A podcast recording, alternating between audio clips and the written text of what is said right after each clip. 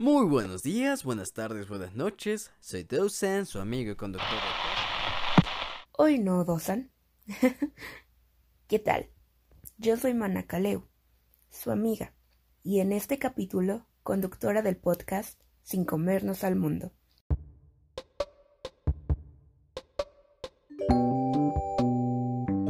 Antes de empezar, un consejo de Switch Off. Recuerda desconectar los aparatos eléctricos que no usas Así reduces tu consumo eléctrico y ayudas al planeta. Switch the planet, switch your life. Daremos consejos de distintos emprendimientos para promoverlos y hacer llegar un mensaje positivo. Si tú tienes un proyecto o conoces de uno que te gustaría que mencionemos en el programa, escríbenos por Instagram o Facebook. Ahora sí, comenzamos. Me presento. En resumen, soy ingeniera en desarrollo sustentable me apasiona el emprendimiento social, las danzas polinesias y la sostenibilidad. Qué sorpresa, ¿no? Y generalmente ayuda a Dosan en los guiones, aportando datos sobre los impactos que generan nuestros estilos de vida y de alimentación. Ya él se encarga de hacer estos datos más digeribles y grabarlos con su voz de locutor. Mm, más o menos. Pero estas semanas ha estado súper ocupado. Entonces tomaré este programa. Toma una manzana, por favor. Espero que haya sido fácil. ¿De dónde la conseguiste? ¿De un supermercado? ¿Una tienda de autoservicio? ¿De un mercado fijo o uno sobre ruedas?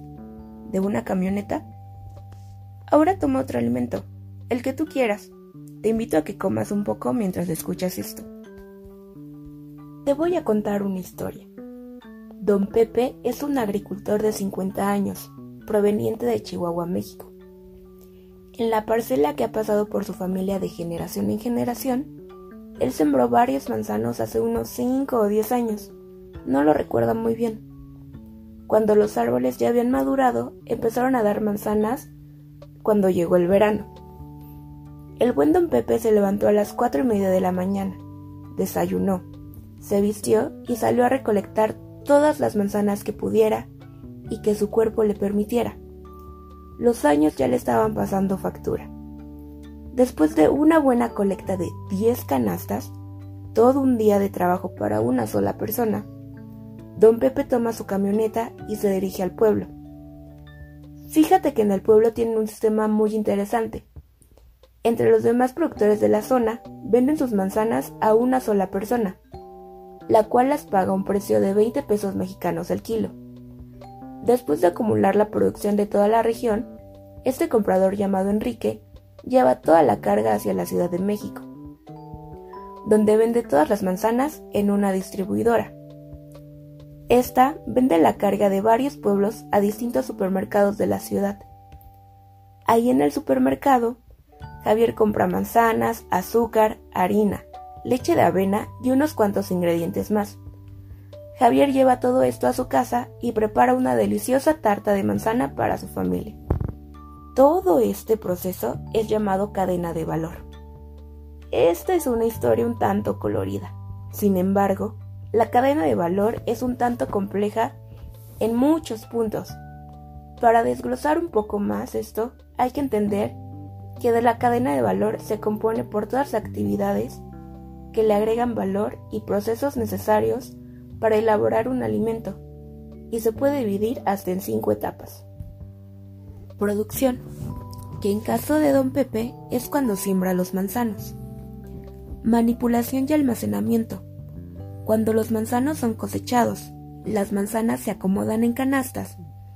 Enrique las compra y espera terminar de acumular toda la producción de la región para venderlas a una distribuidora y almacena algunas para venderlas el resto del año procesamiento y empaquetamiento. La distribuidora les da el proceso necesario para que duren un poco más. A veces las cubren con una ligera capa de parafina y las etiquetan con el nombre de su marca o las empacan en bolsas por docena. Distribución y venta. La distribuidora vende las manzanas y etiquetadas a distintos supermercados de la ciudad. Y por último, consumo que es cuando Javier prepara la tarta de manzana para su familia. A comparación de la historia que conté al principio, los alimentos pueden pasar por muchos más procesos antes de llegar a tus manos. Y además hay una parte no tan colorida, donde los productores son los afectados. De acuerdo con el secretario de Agricultura y Desarrollo Rural, en el 2019 los pequeños productores aportaron 40% de los alimentos en México. En general, los pequeños productores son responsables del 80% de producción mundial, según la agencia EFE. E. En ciertas regiones, los campesinos son mal valorados, malbaratan sus cosechas o no tienen los recursos necesarios para competir con los grandes productores, además de sufrir carencias alimentarias, de servicios básicos y seguro social. La poca atención y apoyo que se le da al campo y a los pequeños productores ponen en riesgo la seguridad y soberanía alimentaria del país. De esto hablaremos a fondo en otro capítulo. Si recordamos nuestras clases de geografía e historia, que en mi caso ya fue hace algunos años, uno de los fenómenos sociales más común es la migración de población rural a ciudades o incluso a otros países en busca de mejores oportunidades laborales, dándole la espalda al campo y a conocimientos que se han pasado de generación en generación. Este caso sé que pasó en mi familia paterna, mi papá me cuenta que de niño le encantaba ir de vacaciones al rancho de sus abuelitos. Recuerda que había de todo. Le gustaba despertarse temprano a ordeñar vacas y después acompañar a su tío a vender el queso, que hacían con la leche fresca. O en otros días ir a cosechar al campo. Pero conforme pasó el tiempo, los grandes productores tomaron el mercado, ofreciendo precios más bajos, y la llegada de intermediarios hacía que los productores del rancho tuvieran que reducir sus precios, dejándolos con menos ingresos, lo que provocó que las personas se fueran a trabajar a la ciudad, como fue el caso de mis abuelos, o de plano preferían irse al otro lado, quedando las tierras abandonadas, sin suficientes manos para trabajarlas, o a cargo de personas que no supieron administrar el negocio o cuidarlas, por lo que perdieron su fertilidad. A la larga, esta producción que era más sostenible y tradicional fue siendo reemplazada por grandes productores industrializados, y en ese entonces con mayor impacto ambiental, sin darle oportunidad de competencia en el mercado a pequeños productores. Podría usar todo el capítulo para hablar sobre cómo las desigualdades sociales generan un círculo vicioso que siempre deja en desventaja a los más vulnerables, pero me saldría del tema central del capítulo. Aunque, si les gustaría que habláramos de eso, no duden en decirnos. Además que, de acuerdo con la FAO, una cadena de valor alimentaria sostenible no solo trata de beneficiar a los pequeños agricultores, también busca la generación de empleos en todas las etapas, beneficios a los consumidores a través de productos de mejor calidad y asequibles, y como consecuencia de esto, mejor calidad de vida para todos. Por otra parte, uno de los mayores problemas de la cadena de valor es que una gran cantidad de alimentos se pierde en esta. De acuerdo con la FAO, 1.300 millones de toneladas a nivel global se pierden o desperdician, lo que podría alimentar a 2.000 millones de personas.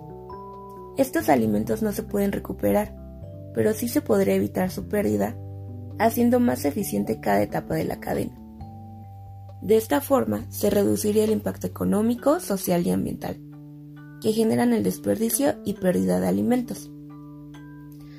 Actualmente, hay varios programas y emprendimientos dedicados a solucionar estas problemáticas. Por ejemplo, Mercado Bonito, donde los agricultores venden directamente sus productos en un mercado más justo donde ellos mismos ponen sus precios sin intermediarios, además de reducir la huella de carbono, ya que son productos locales y de temporada. Por otra parte, los productos no pierden su valor nutricional al no ser trasladados por largas distancias.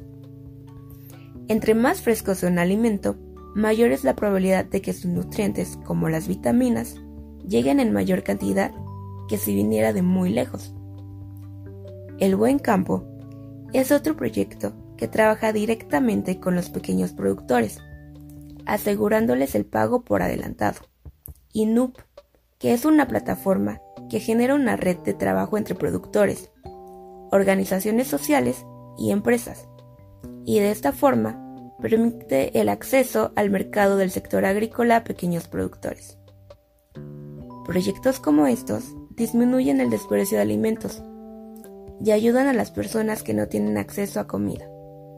También ayuda a que los campesinos no tiendan a la informalidad, como cuando optan por vender sus productos de forma ambulante, aunque de esta forma también se olvidan de los intermediarios y ellos mismos establecen los precios, un gran riesgo es que si no sacan los permisos necesarios, que también cuestan dinero, los pueden multar y perderían parte de sus productos.